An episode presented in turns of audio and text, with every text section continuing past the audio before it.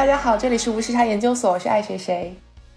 大家好，我是科科。今天非常荣幸和隆重的邀请到了两位专家。我先把专家的名字说出来啊，对，一位是这个我们无沙研究所老朋友哲师。呃，大家好，我是张哲，呃呃，无沙研究所的老朋友了，我来过好几期，很高兴又来跟大家聊天。今天通过哲师介绍，我们认识了一位著名博主北大飞老师。好，大家好，呃，非常呃荣幸今天来到无时差研究所。我是北大飞，欢迎老师。我们这期还是要延续之前的话题，再聊一聊这个 BLM 运动下的这个美国黑人和全世界黑人的这个生存现状。从这个话题衍生出来的更多，呃，包括中文互联网的一些误解，然后包括回到亚裔本身的这个身份上的一些问题，还有包括这个同样实行了种族隔离制度的南非的一个社会现状。呃，其实中文互联网在这次的这个 BLM 运动下，我觉得整体对于黑人生存的现状还是有一个比较大的改观和全新的认识的。因为大家其实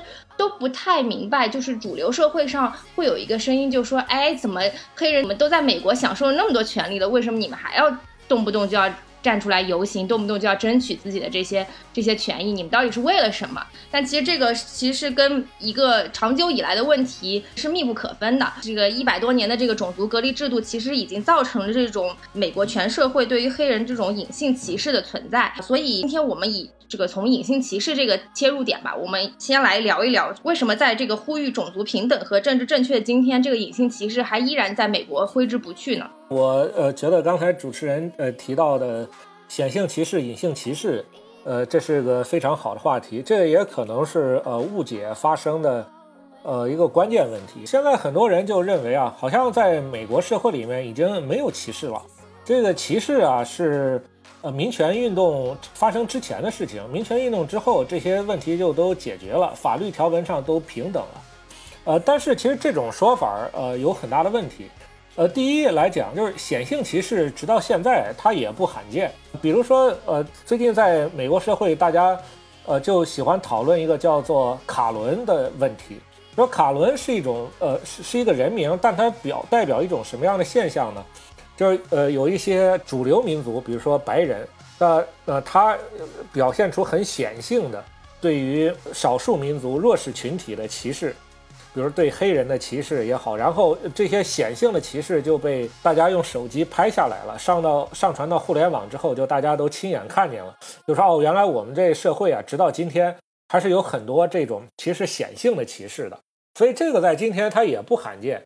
呃，但是呢，更重要的其实是这些隐性歧视，因为现在啊，就在确实在民权运动呃胜利之后啊，其实你现在都不能说它是胜利了，就在民权运动。他成功的推动了很多种族平等的立法之后啊，呃，似乎来看这个制度性歧视已经不存在了，就是呃，法律文本上啊，就就是说不在字面上针对黑人和有色人种进行区分和歧视了，呃，其实也仅此而已。就制度性歧视啊，它还存在，只是它变成隐性的而已。这话是怎么说呢？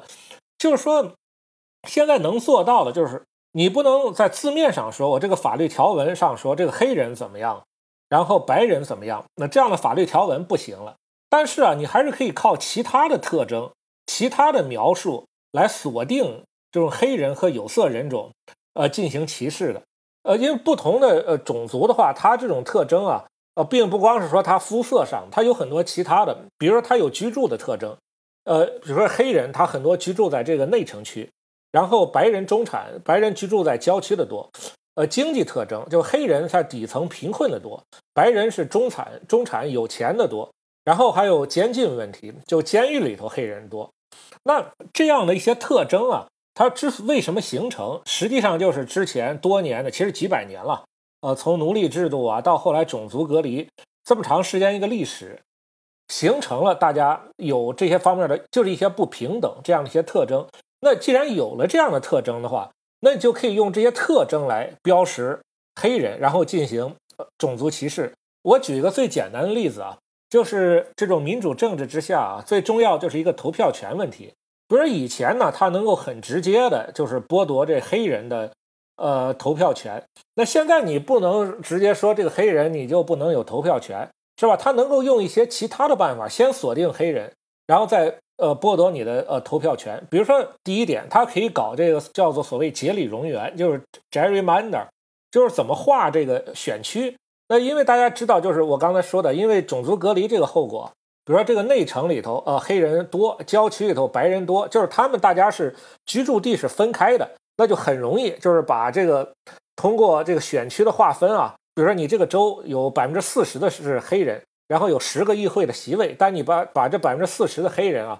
全都压进两个席位、两个选区里面去，在这两个选区，他们占到百分之百，都投民主党，是吧？但另外这个剩下八个选区，全是都是白人或者黑人就很少，是吧？那就全都是投这个共和党，所以这黑人他的选举、他的投票权用这种办法就被稀释了。但这个看起来字面上看。好像跟这个根本没有提黑人啊，但他就能做到，是吧？再比如说，我不想让黑人能够多投票，那怎么办呢？我在内城我少设几个投票站，我在郊区我多设一些投票站，是吧？我也不说黑人，是吧？我只是说啊，怎么因为这个经费问题啊，你们内城内城穷，你不用不要用州政府的钱，你就只能有这么多投票站。那郊区你富呢，你就能够有多几个投票站。那内城这黑人要投票，他一下子排好几个小时的队。那郊区白人呢去投票，一去就能投上，那肯定就是很多人排不上，你投票就少了呗。那这个也是在剥夺黑人的投票权。再比如说你这个监禁问题，之前就是因为，比如说警察喜欢去内城贫民窟里面去，呃，抓这些黑人，比如有些大麻啊这样，其实白人他用同样比例的，他是这个抽大麻交易大麻，但警察不会去郊区白人这中产社区去抓的，他专门去这个。黑人内城贫民区去抓，所以一下子这个监狱里头啊，就大量的就全是黑人，就是因为大麻就抓进去。那他就说哦，只要有过这样的犯罪行为，你出狱之后也一辈子不能投票，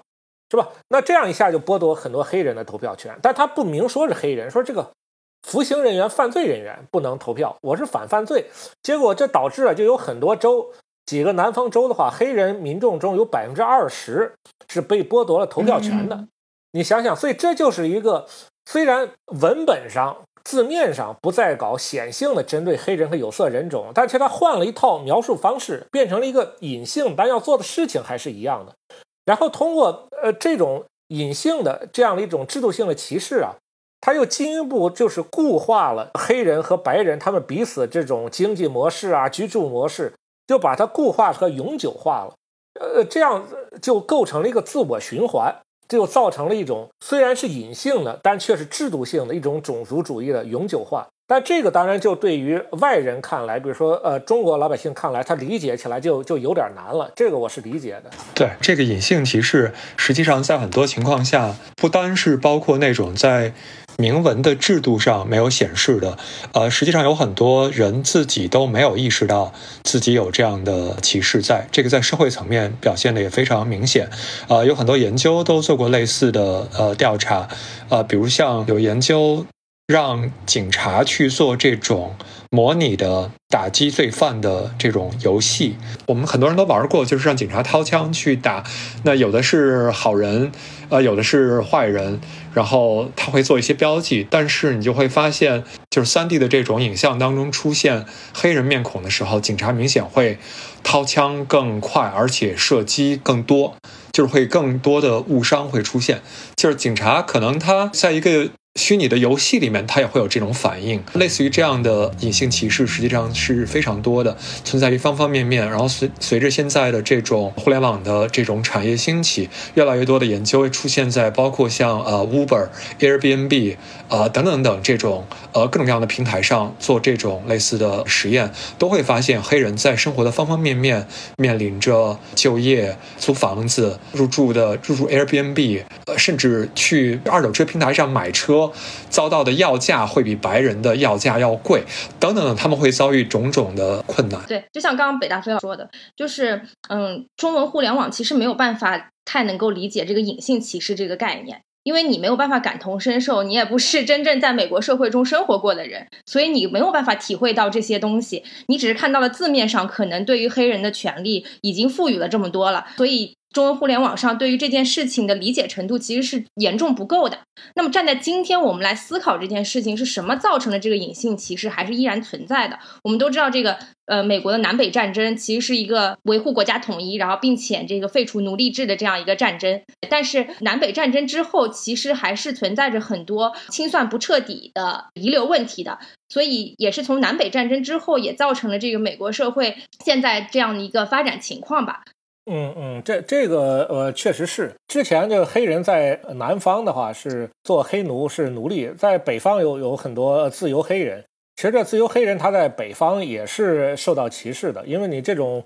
种族主义嘛，这种白人至上，你不能说北方就没有。但是北方确实没大部分州没有使用呃黑人作为奴隶。南北战争胜利之后啊，呃，它是有呃几个问题。首先，它有一个比较短暂的一个叫重建的时期。这重建时期啊，就呃本来的意思就是在联邦的军队的保护下，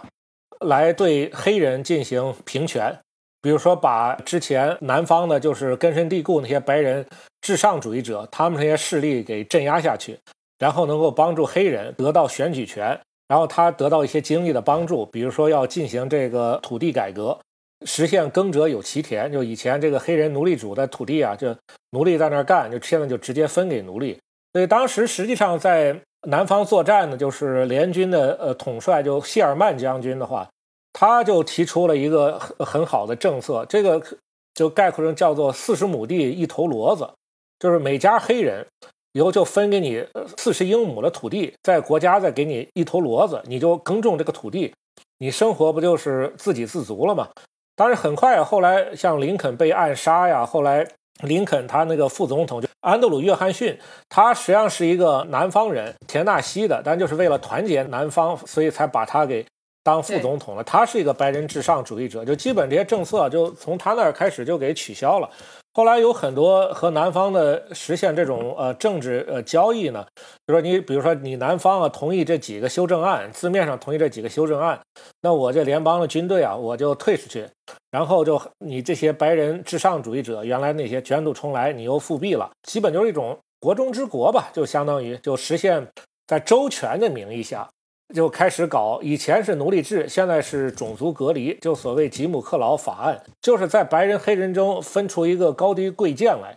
那这种东西就一直到呃六十年代，包括高法的判决呀，包括民权运动啊，这些才从法律条文上解决。那之后呢，他这个白人至上主义，这是一种思想，他不会说法律条文一解决，这思想就自动消除了。这很多这些白人。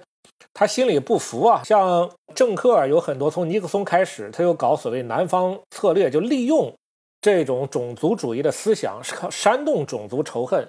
那以前这些白人呢，他们都是民主党的，靠煽动这种仇恨啊，让他们转投共和党。而这个民主党呢，他以前在南方搞种族主义，但是北方呢开始越来越进步了，一直到这个约翰逊啊，就是到这个肯尼迪啊，其实从罗斯福就开始开始搞这个种族平权了。所以这样一下就发生了南方白人一个很大的党派的转换，这就对共和党就有一个很大的好处。从尼克松开始到里根，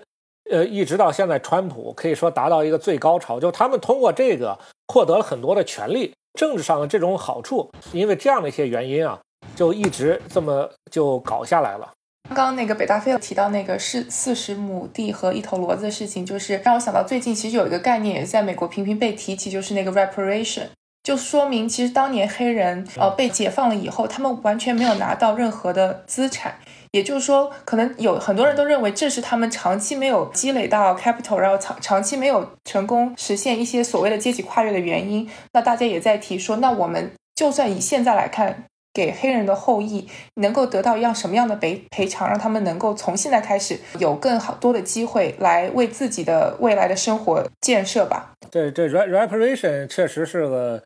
呃很好的一个议题，我也是支持的。呃，但我现在这个理解呢，呃，你这 reparation 啊，你真要呃执行下去，比如说怎么来呃帮他们，到底给多少钱，这肯定有很多技术上的难度了。但他到现在这个阶段啊。呃，最重要的意义反而就是说，大家先要能够接受这件事情，才意识到从道义上来讲，这黑人应该得到这个 reparation，是美国对不起黑人。欠了他们的，而不是相反。就是其实如果说大家能够真心实意的意识到这一点，那往后其实就都是技术问题了，那个就反而好解决了。真正难的是在这个第一关。其实你说 reparation 这也挺逗啊。首先，这个四十亩地一头螺，呃，这个像土地改革这种，可能也不算个 reparation 吧，但当时也是没有取消。但当时南北战争之后啊，其实反而是对白人，比如说很多这个边疆州的一些白人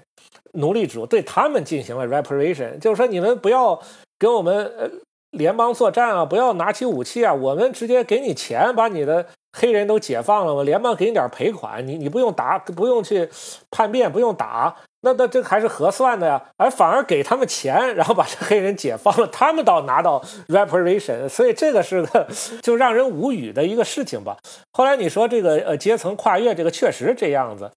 这个土地是太重要了。你一个土地一个住房，其实你如果有土地和没土地完全不一样。你一个土地，这你一个固定资产，你可以在上面种地养活自己，你可以，你的子孙可以继承，然后你可以把这个土地啊典当出去，你你拿到钱去去投资到别的实业上，这样一步一步的，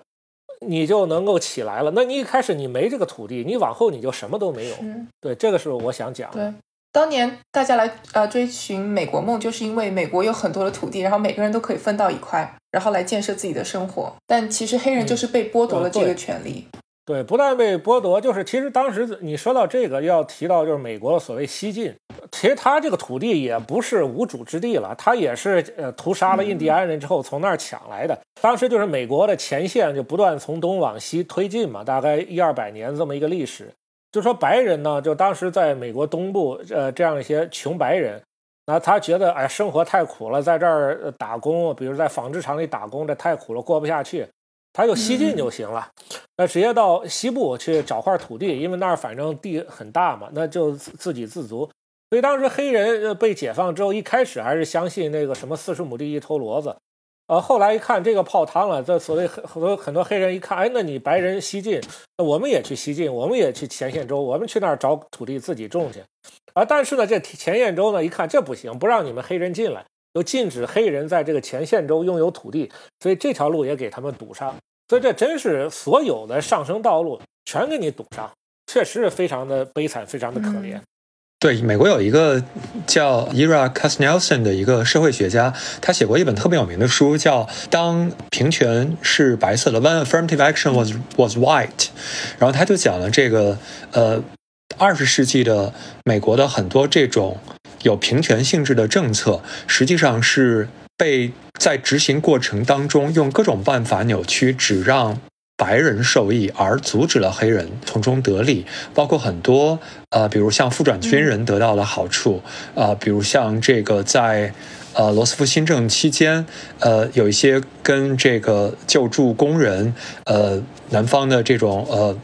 改革的政策，呃，都在这种呃南方民主党人的这种阻挠之下也好，或者这种地方政治势力白人至上主义者的阻挠之下，都想办法让黑人得不到这种好处，呃，甚至有的地方的州县是为了不让黑人得到这种政府补贴，整体上拒绝掉了很多联邦的这种。财政支持让他们的白人也拿不到相对的很多的钱。这本书里面有讲了很多类似的故事，就是不要认为这个平权 （affirmative action） 就是要给黑人好处的一个东西。这点事情实际上是理解，就是美国呃，大概从二十世纪以来的政治的一个核心的一个主线，就是说为什么罗斯福新政能够搞起来。就是因为可以不给黑人，嗯，就如果也要给黑人的话，这个罗斯福新政它本身就搞不起来。就因为不给黑人，所以呃，当时就是南方民主党这些人，他思想都很支持罗斯福新政。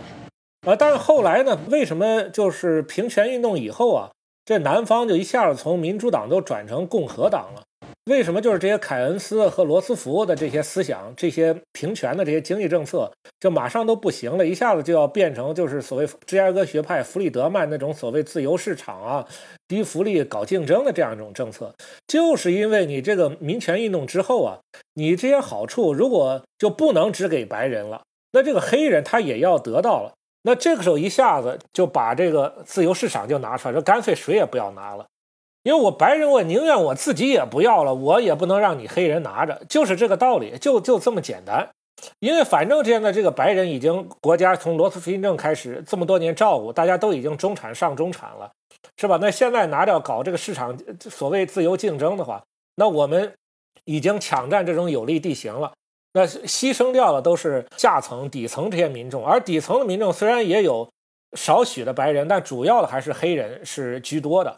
那这个少许白人牺牲掉，牺牲掉了，当然这个黑人他他绝对不能够。呃，通过这些政策，他也拿到之后，实现他的阶层跃迁，就跟我们白人平起平坐，绝对不行。整个二十世纪美国的政治的。它的一个核心的动力就在这儿了。对，所以这个其实也带到了我们下一个话题，就是关于这个文字方面的力量啊，到底有多强大？其实以刚刚我们说的这个南北战争为背景，还是有不少的影视作品题材讲到了这些方面，也是为什么最近的这个 HBO 要下架《乱世佳人》这部影片。当然，很多这个中文互联网听众应该是觉得《乱世佳人》认为它是一部文学造诣非常非常高的电影吧。然后，但是今天其实我们在谈《乱世佳人》。是想要讲一讲这部作品背后真正的意涵和历史背景。那那个，请北大飞，要不然简单讲一下，说为什么在这个时间点，在这个档口，然后 HBO 要下架《乱世佳人》这部影片呢？其实啊，它这个当然也是呃做一做一些姿态了，因为最近美国发生可以说是第二波这种 Black Lives Matter，就黑人性命同样重要，呃，这个运动就是反抗这个警察对黑人的暴力。呃，以这个为主题，然后到种族平等这样一下，但这这个时候就很多这些历史上，呃，对黑人从这制度呃层面也好，这个文化层面也好，这样的一些暴力啊，又进入大家的视野。那这时候你如果说你这个平台上有个呃《乱世佳人》这个片子，啊，那你可能就受到一些压力。其实这压力也不大了，因为在美国，我想各个视视频平台上有《乱世佳人》的至少也得有十家吧。这不也就是 HBO 这一家，他还不是说真的下架，他说暂时的下架呢。呃，他是请了嗯芝加哥大学的一个电影艺术的教授，一个黑人女教授，做了一段大概十五分钟的对这个片子的背景啊里头种族问题的一个分析和介绍，然后放在呃他这个片子最前面了，然后又重新上架了，现在早就已经又重新上去了。当然这事儿啊，在国内就。引起一个极大的思想风暴吧，简直在美国看都很奇怪，因为在美国大家没觉得这是一个有什么很值得讨论的事情，有些讨论，但是并不多。但在中国就引起了大家这种讨论，简直不成比例。其实，首先是《飘》这本书原著这个书，它看起来呢和中国这个马克思主义啊这个正统官方的意识形态是直接抵触的，就歌颂南方庄园主、奴隶主的嘛。那他是个意识形态毒草，他之前在文革或者是之前的时候，他当然就是不能出版、禁止的。那后来，呃，七九年改革开放了，改革开放之后啊，包括在高层的关照下，这个书又能出版了，这一下子又变成中国一个思想开放、对外开放的这么一个象征。还有连飘我们都能出版，那我们的思想真是开放了。这个说的也对，但是这一下子啊，又变成了一个非黑即白的中国式的政治二元论，就变成什么呢？你喜欢飘，你支持飘，说明你思想很开放，思说明你支持改革开放。但如果你批评飘呢，那你说明你就是要搞文革。其实这肯定是不对的，因为你可以出版的书，我也可以批评啊，这怎么就是搞文革呢？但是啊，这中国人喜欢搞一个什么滑坡论，就说你今天批评飘，明天呢就要禁止飘了，后天就文革了。所以就是只要你批评飘，你就是要推着我们大家走上这个奴役之路。所以这个口子都不能开，批评都很危险。所以一直到现在啊，在中国，它并没有一个针对飘从种族的这个视角进行了一个文本的解析、思想性的分析来说明飘的问题的。这没有，我在网上查了查，都是什么呢？都是说，呃，介绍剧情的，介绍这个情节的。拿了多少奥斯卡奖？奥斯卡奖。然后这个书呢，也是一个爱情故事。一个励志的一个个人奋斗的故事，是这么一个。对于这些种族什么的，就这些就都没说。所以也是为什么我最近先是在微博上，这两天的话，就澎湃发一个我比较详细的写的关于飘的一个书评，就是比较详细的从文本来解析他的这种种族主义这个问题。那具体这些文本的分析啊，我现在就不讲了，因为那个也比较复杂一点，大家可以直接看我的书评。那现在这儿呢，我倒想讲一个问题，就是说飘的文学类别到底是什么？就很明显，就在这个中国的这个讨论中啊，很多人都觉得你这个飘啊就是个爱情小说，或者说是一个励志小说，对吧？那他有一些这个种族的一些落后的思想，这个大家也承认，但是大家说是那个时代。是吧？这大家思想就都落后。那这个作者呢？他既然想写一个爱情或者励志的小说呢，他要描写一些当时社会环境吧。那他这样一下子不经意之间，那他他这种思想落后思想当然就流露出来了。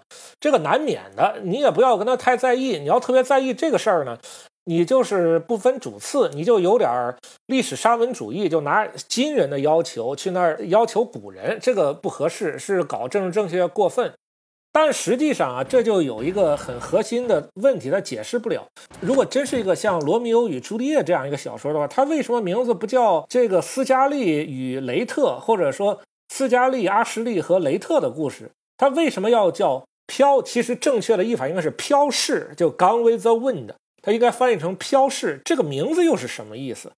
对吧？其实光你读过这本书，你从这个名字就知道，这肯定不是一个爱情小说，也不是一个励志小说，但它甚至呢不是一个带有时代背景、政治背景和意识形态色彩的爱情和励志小说。像这类小说，有些我们也是比较熟悉的，比如说俄国的《日瓦格医生》，这个你可以说它是一个爱情小说，这个你可以这样说，但它又带有很强的时代政治背景。但是呢，你说它这个政治层，就是说政治内容啊。和这个爱情的这方面的内容，你至多也就是一比一吧，可能是爱情内容还稍微多一些。然后你像说励志作品，也有像日本当年那个 NHK 电视台拍的《阿信的故事》，就是一个典型的这样的，对吧？你可以说这首先是个个人奋斗、一个励志的一个作品，但又展示这个日本它是这个整个一百年来就是明治啊、维新啊，一直到这个战后这些腾飞这样一个过程。呃，但是个人励志这肯定是主要的。你要说这种家庭。家庭离合这样的作品，你可以说台湾的悲情城市，但这个也带有政治色彩，但它也是关于家庭的。飘甚至不是一个，不是这类小说。飘呢是一个什么小说呢？它首先是一部政治作品，它的目的和作者的动机就是要重新创造一个历史，创造一个虚拟现实。他想写的就是一个南方白人的一部英雄史诗，他想写的就是这个。所以从文学类别上来看，能跟《飘》归为一类的，实际上是两部影视作品，一个就是一个国家的诞生，对，另一个就是意志的胜利，雷芬施塔尔的《类意志的胜利》，它应该跟这两部作品归为一类。所以这个也是我从文本分析得到的这么一个结果。然后第二点呢，你还可以看作者和这部作品呢，它的一个精神谱系和文学谱系又是怎么样的。实际上啊，如果你对米切尔就是作者，你有些了解啊，你就知道他从小的时候，从很年幼的时候，他最最呃喜欢读的书是一个什么呢？是另外一位南方作家，北卡人，叫做托马斯·迪克森，他写了小说三部，可以称为南方三部曲。那这个就是三本种族主义小说。这个托马斯·迪克森啊，现在知道人不多，但是他在当时的时候，就是呃十九世纪末二十世纪初，对美国思想的影响是非常大的。他这三部小说的名字，第一个叫豹纹，什么叫豹纹？就是那个猎豹啊身上那个斑点啊纹路啊叫豹纹。第二个就叫做三 K 党员，名字叫三 K 党员。第三部叫叛徒。就是他这个豹纹呢，实际上是奠定了他所有这三部小说一个基础。他这实际上就是一个要确立他这种种族主义思想的。他为什么叫豹纹呢？这个意思就是说，你这个黑人啊，无论你怎么装，你跟这个白人都是两种不同的物种。因为我们这个白人是几千年来通过这个文明的这种洗礼和进化，达到了现在的这样一种精神状态啊、性格啊什么的。那你黑人跟猴子一样，从非洲的森林里蹦出来才这么两代，你怎么装你也不能融入这个白人这社会。就像你一个猎豹，你再装，它身上那个斑点、那个纹路能给装没了吗？所以他这个书就叫豹纹。所以他这个书里啊，就特别纠结于，就是一定要点对点的反驳，就汤姆大伯的小屋废奴作品，一八五二年废奴作品，以至于什么豹纹里面几个主人公的名字就跟汤姆大伯的小屋里头主人公名就是一一对应的，同一个名字，但是说那个故事是完全不一样，但非要取一样的名字，所以这点你就看出来了。所以这本书对飘的影响极大。比如你看飘很有意思，你看那些文本。也非常纠结于，就是反驳汤姆大伯的小屋，所以就不知道你为什么这么在乎一个快要一百年前的另一本书呢？对吧？就是这个就就在这儿呢。第二个就是你在谈这个三 K 党的话，你又说到一个国家的诞生这个电影，那这是好莱坞拍的第一部情节电影长片，它一九一五年十二月在亚特兰大公映，在这个公映的同时，第二波三 K 党。在亚特兰大成立，然后这第二波三 K 党啊，他当时要招募党员，就怎么办？直接就去电影院门口啊，大家来看这个一个国家的诞生，你在电影院门口就这个直接就填个表加入三 K 党，就是这个样子的。就一时间，这个三 K 党第二波三 K 党全美就泛滥了。还有另外一个很有趣的一个点，可能很多人不知道，当然第一波三 K 党更早一些了，实际上就是国家诞生啊，或者是那个。飘里头讲那个三 K 党就是第一波的，早就覆灭了。就是你这第二波三 K 党，你与其说是这个第一波的它的一个继承呢，你还不如说第二波三 K 党啊是对《国家的诞生》这个电影一个 cosplay。因为这个第二波三 K 党它里头很多特征，比如说它那个服装就有个罩袍，上面有个这个三 K 党它那个标志的一个白罩袍，或者说在他那个要烧个十字架这种仪式。再或者说他喜欢呢，就是列队一个方队上街游行这些，第一三 K 党都是没有的，这些全是国家的诞生里面的，你知道吗？这个是一个很有意思的事情。然后呢，就是你随着这个影片这个公映啊，就是米歇尔他非常着迷于这个影片，所以在一九一六年的时候，当然这个米歇尔很小，可能就相当于现在上高中吧，这么一个少女，她就把。她之前熟读的这个托马斯·迪克森这个《南方三部曲》中的第三就是《叛徒》，他把这本小说改编成了剧本，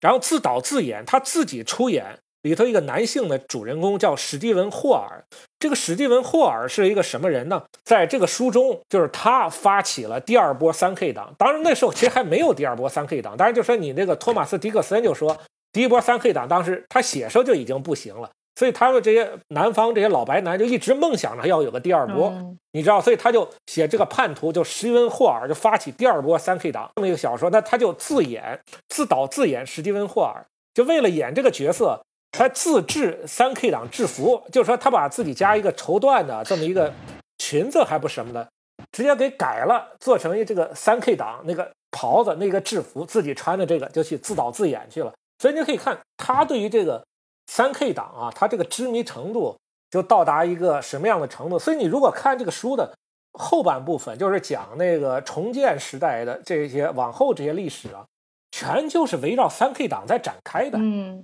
就等于就是在讲一部，我就说这个完全就可以，如果只看后半部分，这个作品不如就改名叫，比如说叫《邦联儿女英雄传》。我说完全你可以这样改名，你知道？所以这个飘是一个什么样的作品啊？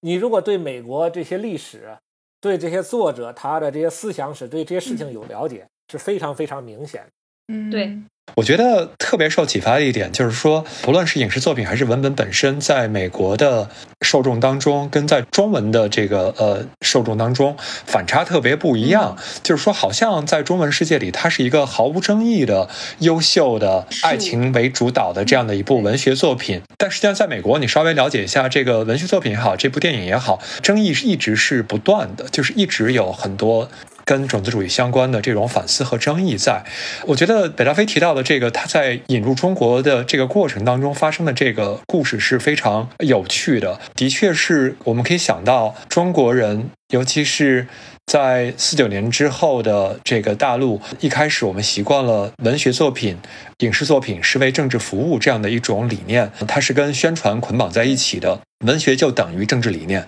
那等到改革开放年代之后，呃，大家对之前的这种文艺观实际上是有一种颠覆，就是认为我们之前走的实在是太过了，文学作品不应该是为政治服务的，文学应该有自己的独到的审美的价值。我觉得这个观点是没有问题的，但是这个形成了一个问题，就在于似乎我们认为对任何文学作品进行。政治的解读和分析都是不恰当的。呃，不论现在的这种呃娱乐为主线的，还是说我们高大上一点谈文学作品的审美价值，似乎我们要追求一种客观的审美的文艺作品。但实际上，首先这个客观存在不存在，呃，另说。我觉得所有的文学作品本身都带有。可以政治解读的这个价值所在。你如果追求它的纯审美，实际上本身也是一种政治立场，而且这种政治立场恰恰是相对保守的政治立场。就是说，你接受了这个文学作品代表的现有的主流的这种政治意图，而且你认为它不应该被挑战，不应该被颠覆。实际上，你本身认为不能谈它的政治性，不能。谈他这种政治上的问题而颠覆他，你本身就代表了一种实际上是相对保守的这种政治理念。在观看这部文艺作品，这个我觉得是我们改开之后成长起来的这几代中国人尤其要注意到的，就是我们是不是太过不敢谈一部作品的政治理念。这个其实是一个非常好的点，然后我也想补充一个很有意思的例子，因为我在做这期节目的 research 的时候，百度了一下关于作者，就是这个玛格丽特·米切尔的一些，就是中文互联网上的说法。我以百度百科为例啊，还是对。对这个作者其实是一个非常正面的描写的一个角度，他其中提到说，玛格丽特·米切尔绝对称得上是美国文学史上最璀璨的一颗明星。事实上，作品中处处流露着温厚的女性主义光辉，也是玛格丽特所独有的。她的外祖母曾是亚特兰大最为激进的妇女组织主席，常常站在公公众场合的凳子上，用传教士、布道士的口吻，高声谴责着社会对女性的不公。玛格丽特想必深受其影响，然而却未。如此激进，他用一种缓和的却很坚定的方式诉说着女性的力量。就是他，玛格丽特，我忘了是他母亲还是祖母，也是搞这个女性平权的。就是什么呢？女性要有选举权，就所谓 suffrage，呃，就是 woman suffrage 这个运动的一个挺重要的一个参与者和领导者。呃，但这个就有另外一个挺有趣的一个现象啊，就在这个社会议题上，我们有一个叫做 intersectionality。这么一个概念，就是说，很多这个结构性问题啊，在不同的维度上是同构的。那么，在这些在不同维度上同构的，呃，能够促进人的互相理解和共情。呃，比如说，我这个妇女受到这个男权社会的压迫，和这个黑人呃受到白人至上主义社会结构的压迫，它具有同构性。那一个要搞女权主义的妇女呢，她就应该就能够共情于黑人。他的痛苦，是吧？那所以说，他也应该自然的去支持黑人的这种运动。现在来看啊，很多方面来看，确实是这个样子的。但这个其实是一个比较晚期才出现的这么一个情况。就在早期呢，其实是正好是不但没有这个，很多程度上还是相反的。就是在二十世纪初期啊，就是你这个女权运动啊和这个所谓进步主义运动。哎，其实他刚好还都和种族主义有很多勾结和牵连。比如说这个托马斯·迪克森，刚才我解释，他本人就是这个进步主义运动，关心阶级问题，要照顾穷人。他这样的进步主义运动，他是一个领导人。然后你玛格丽特的他的母亲呢，又是这个妇女选举权运动的一个领导人。但是呢，呃，那个时候他们都是一个种族主义者，甚至是一个很强烈的种族主义者。甚至呢，就在这个早期，这些女权运动啊，就是给妇女争选举权，他有专门这么一种政治策略，他就出去说什么呢？现在这个黑人也不让他投票，那个是应该的。那你们不让白人妇女去投票，那你这个意思是不是说你的妻子、你的女儿就跟那个黑鬼一样下贱呢？你是不是就这个意思，是吧？你如果并不是这么觉得，你就应该给这个白人妇女投票权。呃，这是他们一个很重要的策略，所以这个这个事情在这儿，你知道吧？这是个很有意思的事情。对，啊，对，就是 intersectionality 应该就是一般翻成交叉性啊，就是基本上是指这种种族、阶级、性别这些议题常常纠缠在一起，然后并不一定都按某一个维度来进行，比如说进步主义或者说保守主义，呃，他们常常是交叉在一起的。有趣的一个现象，就比如说黑人几乎是所有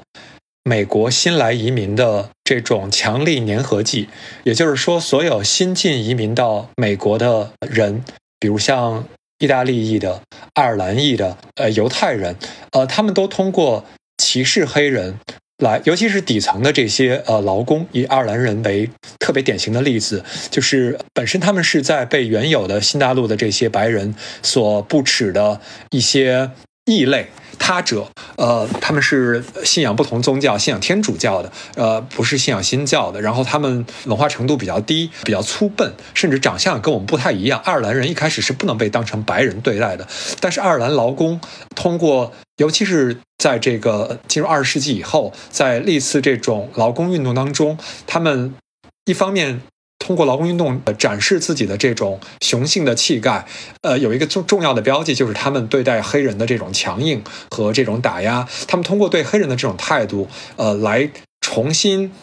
树立了、肯定了自己的这种。白人特性 （whiteness），然后他们就最终变成了白人。就是很多族裔都是通过歧视黑人、打压黑人、压迫黑人，来把自己融入原来的这个白人社会，变成了呃真正的白人，就是打引号的这个真正的白人。就是很多种族这些议题跟这种阶级议题，包括现在为什么我们会会讲很多这个，实际上是劳工阶级比较底层的这种白人，实际上他的种族主义思想非常严重，跟这个也有很大的关系。我觉得，哎，张哲，你说的这个。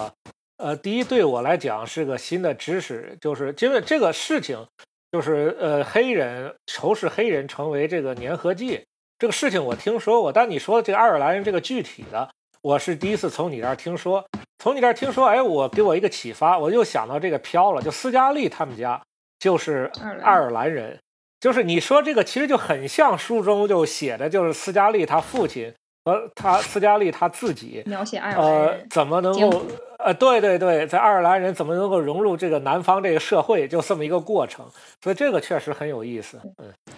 对，有一本书就叫《How the Irish Became White》，就是爱尔兰人是怎么变成白人的。呃，可以可以去对非常有趣的历史，美国有很多的族群都是这样的。所以其实这个也也说明，就是黑人成了这个成全社会的一个标尺，然后大家都不管什么种族都想踩一脚黑人，然后以以达到自身的目的。其实刚刚聊到这个飘的这个影视作品，我们从不管是从文本的角度，还是从作者本身，还有时代背景的角度，其实都对这个作品进行了一定的判定。那同类型的这种讲黑人白人的这种影视作品，其实也还有不少啊，包括最近上映的这个绿皮书，还有这个翻拍的这个。被解救的江哥，其实都是在描述这个黑人和白人的之间的这个关系。那这两部作品，我们应该怎么看待呢？他们是不是也存在着一定的问题？其实我觉得啊，被解放的江哥确实一个挺不错的呃电影，就是确实挺痛快的。呃，就这这挺痛痛快的呃是什么呢？就是说最后你这个南方就是密西西比那个种植园。是吧？就这个江哥就把他的妻子从那儿救出来，然后就把他那个整个种植园啊里头无论什么人里头有些像汤姆大叔这样一些助纣为虐的这样人里头这些白人，呃，全家老小都是白人，都是欺压黑人的，团灭了，然后一个都不剩，一个都不饶恕，没有好人，团灭，全死了。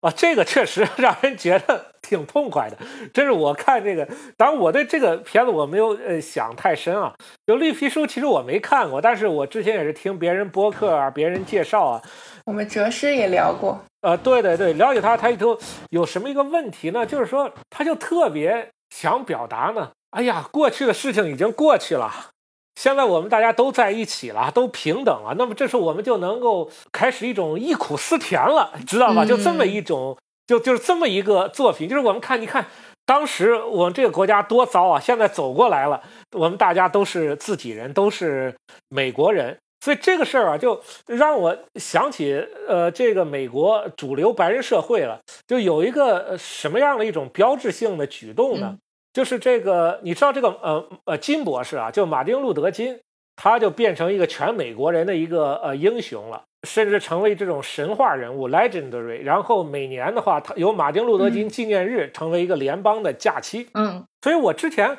开始听过说，有很多黑人啊对这个事情是不满的，专有英语专有名叫做 appropriation，就是怎么连我们黑人的金博士也要被你们白人都抢走？我一开始我听这话，我我不理解。我说你们黑人是不是呃无病呻吟，在这儿矫情？这金博士他是就就是全美国的呀，他是为全美国做出贡献。那为什么我们这美国人，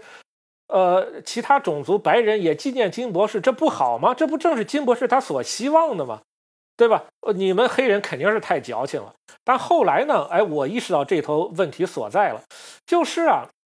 现在你看把金博士这个呃。纪念日弄成一个联邦假期，金博士的像在 D.C. 立起来。现在连到那个日子，连这个川普这样的人都要去献个花，这一下子就好像就是说，正好他就说：“你看，我们美国种族问题真解决了，大家都来过金博士就是这个纪念日这个假期，共和党的、民主党的这些官员都去都去献花。呃，这这说明的话，我们美国真是没有种族主义的。如果你是一个种族主义者的话。”比如说，如果川普总统是一个种族主义者，他怎么可能去给金博士去献花呢？那肯定不可能。就是说，这种仪式啊，反而就变成堵住别人口的一种话术，就把金博士捧上去之后啊，你们就不要再讨论这个种族问题了。金博士都已经变成全美国的英雄了，你们还有什么可说的？就变成这么一个情况了，对吧？所以说，这个黑人啊，他就对这个事情就就真的真的很不满。呃，一只要一说这个种族问题，马上说金博士，你看都联邦都都已经过联邦假日了，就马上拿这个来堵你的嘴。不，我说这个就是一个很大的问题。对，这个让我想到一件事情，当时曼德拉在接受采访的时候，好像有人问他关于黑人月还是黑人周的一个是怎么看待这件事情，然后曼德拉就反问那个主持人一句说：“那你希望有白人月吗？”对 对，刚刚提了一个很有趣的观点，就是说那个绿皮书它是有一种忆苦思甜的那种感觉在里面，就让我想到，其实现在主流很多大部分白人吧都觉得说，他们其实就是他们能做的已经做了，他们觉得他们已经补偿了很多了，为什么这个事情还在不断的提起？为什么还要让他们负责任？他们也有这种不满的情绪在里面嘛？对，就是种族平等这个问题。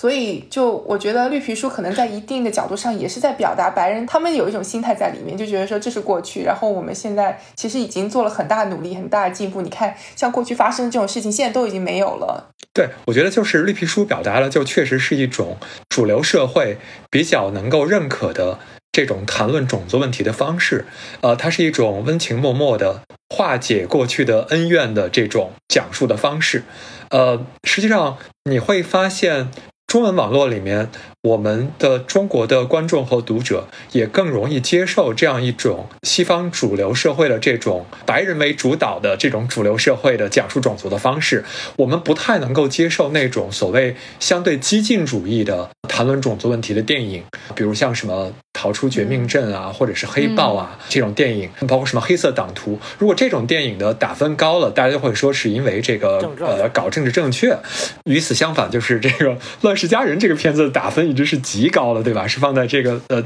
打分最高的这种多少部多少部西方影片里面的这种东西。我觉得这个是很有趣的。我我前一段时间还在看那个 Trevor 的那个书里面，他里面提到了这个历史教育的方式。他说，在南非关于种族隔离暴行的历史，从来没有像德国和英国讲。比如二战或者大屠杀这样的方式，在学校的课程里面被教授，没有人教授我们如何来审视这段历史，并且为之感到耻辱。我们上历史课跟美国的教法差不多，在美国，种族歧视的历史是这么教的：先有奴隶制，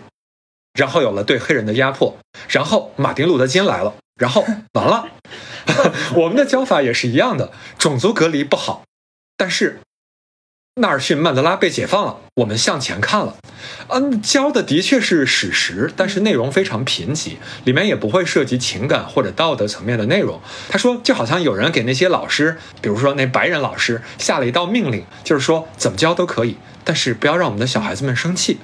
就是这种感觉，你知道吗？我觉得就是也是北大飞跟他聊到的这种感觉，就是好像是说我们，呃，虽然过去有一些不好的东西，但是啊，我们已经有这个马丁路德金了，该向前看了，不要再谈以前的这些事情了，是这样的一种态度吧？大部分人。您正在收听的是无时差研究所。无时差研究所是一档横跨中美的播客节目。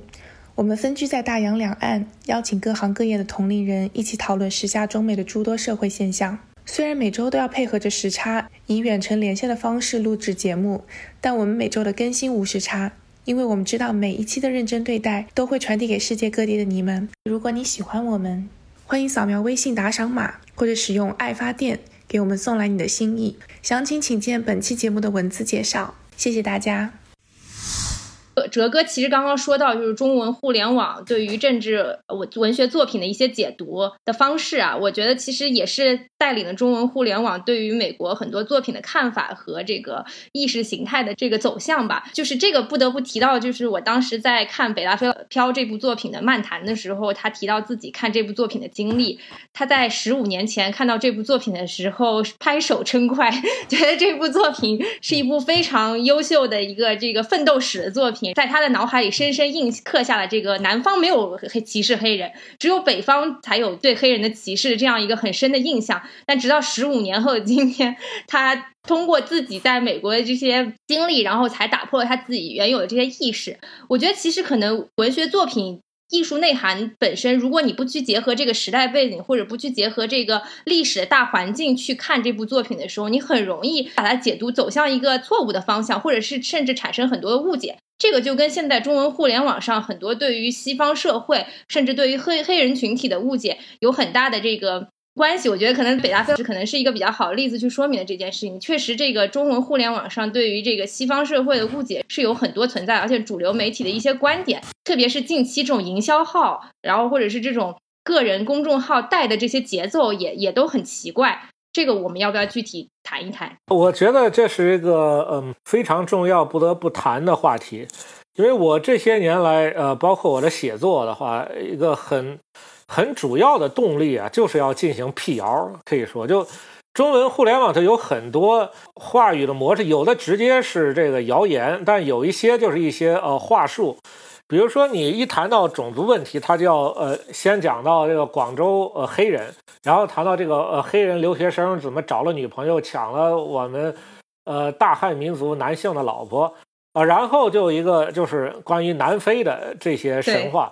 所以一提到这个南非呢，他认为这就说明黑人这个种族素质低下的一个经典案例。就是以前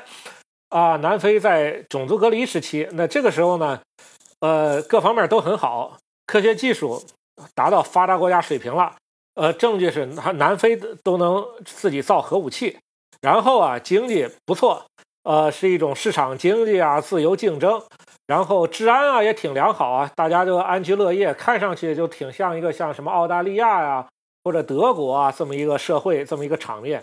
然后思想上社会也是比较开放，但就是有个种族隔离。那后来你说种族隔离一解除啊，这黑人自由了，呃，好像是好啊，平起平坐了。但一看问题全出现了，治安首先严重的恶化了，比如经常我们听说，包括很多华商。温州的商人去南非去经商，然后呃，经常遭到抢劫、谋杀等等这样的事情。然后南非的经济也一团糟，经济崩溃了。经济崩溃呢，当然首先是因为之前是白人治理，现在改成黑人治理，呃，素质就不行。然后呢，具体来讲，他们搞了很多极左的政策，要打土豪分田地，比如把白人的财产分了，是吧？开始搞福利了，搞社会主义，所以这个经济一下子就。下去了，然后就以前的话呢，还是比较开放的。那现在呢，改成歧视白人了。以前可能歧视黑人，但现在也没有更好，因为改成歧视白人了嘛，言论自由也没有了，就有呃这样的很多神话。就这些神话呀，真的很多人信。呃，有些哪怕是他认为这个南非解除种族隔离是正当的这些人士啊，他也相信。比如说，我原来就看过。一个中文的博主，一个网友，可能还算是比较进步的话，他的话就比较典型。他说我确实支持解除这个种族隔离，但确实让，这个南非他解除种族隔离之后啊，这个经济啊搞的是太差了。呃，这个确实让我呃非常的有些犹豫啊，还是怎么也好，思想上出现一些动摇啊，就有过这样的一些话。呃，所以他们当然还是把这样的一些神话呀，我当时看了这些神话之后啊，我自己去进行过一些研究、一些思考、一些考察。我才发现这事情究竟是怎么回事儿，因为首先你你说这些神话，咱们逐条来看嘛。比如说有些一看你这个就不对，你说老南非它这个科学技术达到发达国家水平，你提出一个证据是制造核武器，那这算一个什么证据呢？对吧？那北朝鲜它也制造出核武器来了，对呀，那这个就就 so what？这算什么呢？对吧？所以这个我都不想说。然后啊，你比如说老南非啊，经济上。是能够自由竞争什么的，而且西南非是搞了社会主义，所以所以反而不行。这个是一个彻头彻尾的谎言。因为老南非啊，它这个经济可以说是一直到现在，主要是一种资源型的经济，比如他挖矿嘛，挖金矿、挖钻石矿，这些矿产啊非常丰富，他是靠这个打下是他的经济的基础。就是老南非它那些经济啊。其实非常的是相当的计划的，它绝对不是说怎么有很多这种自由竞争什么的，那个是没有，而且也不是说他是靠大家干活啊，呃，不搞福利。正相反，老南非搞的这个白人福利啊是非常之完善的，就是他多年来一直要解决的问题，就是所谓贫困白人的问题，就可以这么说吧，在老南非，如果你是个白人。不管你有多差劲儿，是吧？这国家一定能想办法给你找到个活儿让你干，哪怕这个活儿对社会是完全没有意义的，也是给你找什么书记员这些没没意义的职位，给你找一个，是吧？你就拿一份工资，就不让你受穷。只要你是白人，你都是肯定吃穿不愁。就这这哪有一个什么，呃，就是呃自由竞争啊，呃，就就根本是没有。然后其实你到了新南非呢？就是他反而是搞起这种自由竞争，就是新自由主义的那一套。因为为什么呢？就他这个时代，就是老南非那个时代，呃，比如说南非联邦从一九一零年开始，那个时候就是说凯恩斯这些思想啊，逐渐福利国家思想逐渐在西方国家就流传起来。然后罗斯福新政之后啊，这就变成一个主流，变成一个主导。所以这个老南非，他当然也就是呃，也就是搞这些，这个是呃呃没有疑问的。但是呢，就是你到这个南非，他要民主化、解除种族隔离这个时候啊，当时就主导南非经济的一些这些大企业主啊，呃，这样一些巨头，他们也担心说，哎，那将来这个黑人曼德拉这个政府、国大党政府上来要搞什么，是不是会不会把我们公司给分了？他们也担心，所以他们就主动找到像曼德拉这些人啊，就说你们来参观参观，我我给你们讲讲经济，以后这个经济咱们怎么搞啊，是吧？那个时候。在世界上流行的正好就是新自由主义、弗里德曼、芝加哥学派的这一套，就撒切尔夫人那些，就是这个要少搞福利啊，多搞竞争啊，大家多干活啊，财政保守啊。所以这个当时曼德拉他们一听啊，哎，这个就接受了，基本上是接受，说基本上就按你们说这个办。所以最后啊，他这种经济平等的这些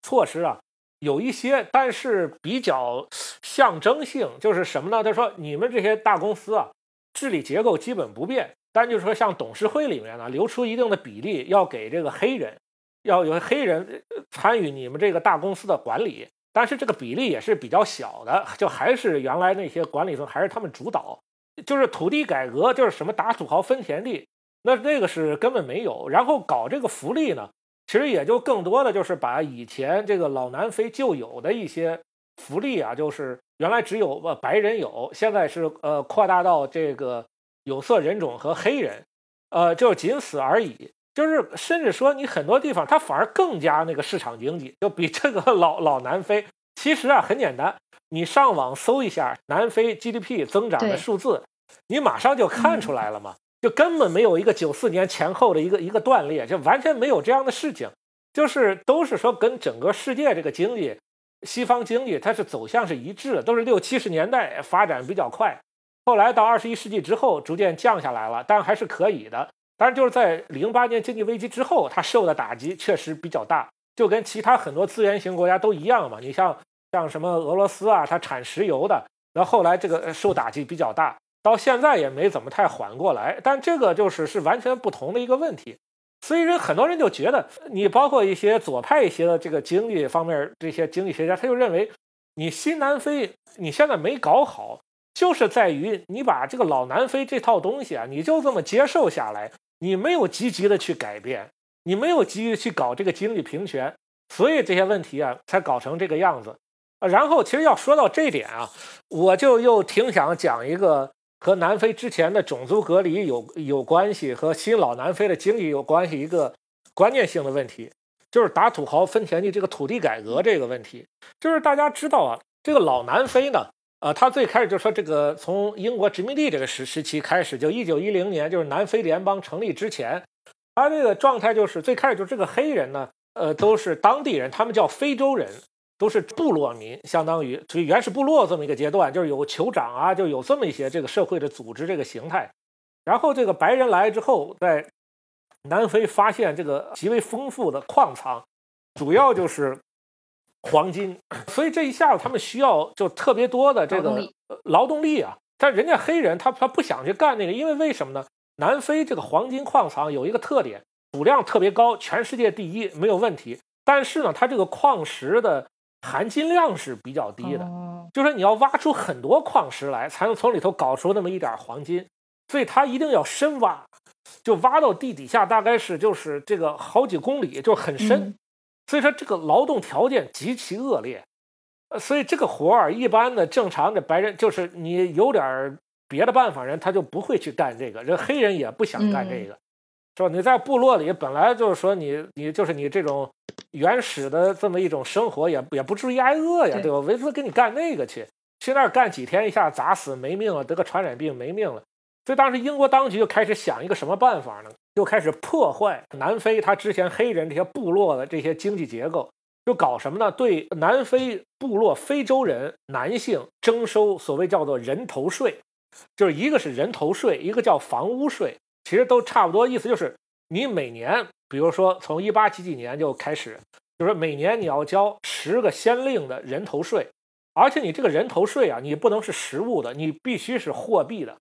你说南非部落里头你哪有货币啊，对吧？你要搞到这个货币的唯一办法，就是你要去白人开的这个矿业公司里头去给他们打工去，嗯，你才能搞到这个货币。然后呢，就是你这个白人矿业公司其实离那个黑人部落他住地方远了去了，所以就形成这个南非一个特有的这个呃特点，就是非洲人移民工人为了能够拿到这个钱，打上这个工，经常要走，比如说一千公里以外去这个徒步过去，进入一个矿业公司，而且只能是这个男性呃去了，在那儿干这个活然后拿到钱。呃，回来交这个人头税，所以这个就造成几个两个后果。第一，破坏这个黑人的家庭结构，因为男性去打工，这个妇女和儿童在家留守。那男性去打工在那儿呢，就是一在那一干一年，那这个也没有自己太太在身边，也只能搞什么妓女啊这些东西，是吧？这个家庭被破坏了。那第二个呢，就是。破坏他的这种部落的结构，因为以前呢，他这个部落啊，他这个酋长、这个长老啊，呃，主要就是一种这个比较有威信、比较德高望重，所以他能够仲裁，他并没有一个什么实实质性的强迫力。但是这个英国当局呢，他开始搞这个，就是说你这个人头税啊，我们不直接收，你这个部落长老、部落酋长代我们收。所以这一下子就就让这个部落酋长一下就变成一个说一不二的，就是能够背靠这个英国当局的这个国家机器的这么一个力量。当然，你收给我们收人头税，你当然你有自己的好处了。那这一下子把整个南非部落的这个结构整个给打破了。所以，然后这个就又形成一个什么样的特点？就是大量这个黑人啊就开始聚集到这个南非这个大城市这个工业区的这个周边。那这个时候呢，同时还有一个就是南非白人来有很多农民啊，就所谓布尔人，他来这儿开垦就有很多土地，所以他又颁布一个什么呢？也是为了促使这个黑人都都要去矿业公司干活，他规定了就是南非黑人只要是非洲人，你拥有的土地总量规定了上限，上限是多少啊？最开始规定是百分之七点几，后来有所提高，最高也是百分之十二。就是你最多你能拥有南非百分之十的土地，而且还都是比较差的，给你专划出来一些比较差的这么一些土地。后来就所谓成为所谓班图共和国了。所以这样一来的话，就造成一什么特点？就原来你南非这个黑人他真正有土地就不多啊，很多这个农民实际上是给这个白人地主打工的佃农、脚底族的这种。但是这个黑人佃农他有个特点，他经常就说，你给这个白人地主打工的同时，他有一小片自己的自留地，他还是一定程度上能够自给自足，能够支撑自己，他有自留地嘛。但是他一一划归说这块土地只能是白人这块。所以他那个自留地就只能交出去了，他不能再保有这个自留地，所以他只有两个选择：第一是自己没有地，完全的为白人地主打工；第二呢，完全放弃种田，就直接去这个矿业公司去下井做矿工。只有这两个。然后呢，就是他们这矿工当时非常艰苦啊，就是怕矿工能够井下就是工作，就他那个寿命是很短的，呃，就是我刚才说的有很危险，然后有这种传染病这些很惨的。呃，但是说呢，那很多人就你就不想在那儿干，他可能就不想干，就矿工啊之类这样的事情，就就为了防止这个，就是英国当局到后来这个南非联邦成立之后啊，就还专门立法，你知道他搞一个什么？就是你跟这个矿业公司啊签署这个合同要干活之后啊，你如果不遵守矿业公司的关于这些工作方面一些规定，几什么几点上班、几点下班这些啊。你构成刑事犯罪，嗯，你知道吧？这个是在其他任何国家都没有的。就是你或者就是你干活不努力，我得解雇了不就完了吗？对吧？不在南非，这是一种刑事犯罪，所以这个真是真是非常狠。南非一方面对待这个矿工非常狠，要这样压榨矿工啊，但他又不希望，就是说大量这些黑人矿工过来之后啊，又跟白人混在一块儿，你这个也不行。所以他搞出一什么呢？就是说。在各个地方就规定了白人区和黑人区，就白人区就是比如说你这个像德班，像这样一些就是围绕着这个矿业发展起来这个大城市，都市区里头只能是白人。你黑人呢，你可以在都市区这上班，这个是可以，但是呢，你要住在就是旁边的这个叫黑黑人专划出黑人贫民窟，就这个地方叫做叫所谓 township，有个专门词叫做 township。它有一一套很严酷的一个法令，就专门针对非洲裔非洲人的，叫叫所谓路条法，就是 pass，就是你随时要要携带自己那个通行证。这个通行证就是说，你在这个白人的这个都市区里面啊，你停留不能超过七十二小时，就基本就是你白天来上班，然后晚上你得滚出去，你停留不能超过七十二小时，你随时要携带你这个通行证这个路条。随时被检查，只要一发现你没带路条，你要遭到要么关起来呀，要么怎么怎么着啊？呃，类似的就是呃，就是这样一整套，就是呃这样的法律，这就造成了一个什么很很严重的问题。现在其实你要在南非，你要再搞土地改革就很难了，因为土地改革这个事情啊，它在什么情况下它它效果最好？就是你能搞成所谓耕者有其田，就是。呃，你比如说最典型的例子就是像那个台湾、日本和韩国这三国的二战后的那个土地改革，就本来这个地啊都是产权属于地主，在这干活就这些佃农，这本来这佃农在这个土地上干活就是他们。那现在呢，比如说美国占领军，他就是麦克阿瑟元帅发布一个命令，这个地啊就是这个农民在这儿干活就归农民了，基本就是这么一回事儿。那他们之前还就是在这个地上干，那后来也归他们了。他们这个技术也有，他们就还是这块地，那效果就非常好的，一下子奠定了就战后日本社会它这个社会公正和经济腾飞的一个基础，非常成功。但是南非呢就很糟糕了，因为南非黑人啊，他们被剥夺土地啊，已经是有这么得得有好几，都快一百年这个事情了，就是从三十年代的时候可能就被剥夺光了，就是他祖上就本来不是那些佃农什么就都被赶出去了。他们就已经远离那个土地了，就他们都是在这个索维托这样的贫民窟里头这些生活，就是去这个城里头打工，矿业公司下井挖矿这样一些。那你说你再分配土地，你想搞土地改革，这个技术上就很难了。你怎么给他分配？从哪块土地你分给谁？他又怎么去种？他会不会种？他不会种怎么办？所以其实南非啊，他说这个土地改革啊，就是其实一直在说，确实大家都不知道该怎么搞啊。是吧？因为一旦搞得不好，就是像那个津巴布韦，就是这么一个情况。但后来发现，很多人其实没法种这个地，有些人种的不错，但确实有些种的不行，就一下子造成国家很大的经济问题。所以这个就是说，完全就是他面临这这些困境啊，其实都是在这个种族隔离这些时期就形成的，所以现在很难解决。而且你你说这个治安良好，又是这么一个例子，就是你你怎么知道这个老南非治安良好？无非你看到一些电视画面嘛，对吧？就是好像哎，这个这个一个什么庄园，其实都是白人的，什么德班这些城市里头都很好，是吧？其实那怎么回事啊？其实就说明这个涉及到一个南非这个言论自由问题了。就老南非它其实是没有言论自由的，这个很多人其实不知道。就是就就首先我说一个最基本的例子啊，老南非一点儿也不开放。老南非一直到一九七一年，电视机是禁止的，你不能拥有电视机是非法的。一九七一年才电视才解禁，一九七六年南非广播公司才开设了全国开播的电视台，而且那时候南非呢，这个只有这一家电视台，还只有一个频道。这个频道的节目就英语和阿非利加语各一半儿，你想想多惨吧！南非一九七六年大家才看上电视，然后当时南非那个新闻检查那些法条众多，所以南非这个新闻机构啊、报社，他都搞很多自己这种自我审查。而且南非它最最极端的，它有一个什么呢？它就有一个叫做取缔法的一个东西，就是就也挺简单，它有多种法条，就是说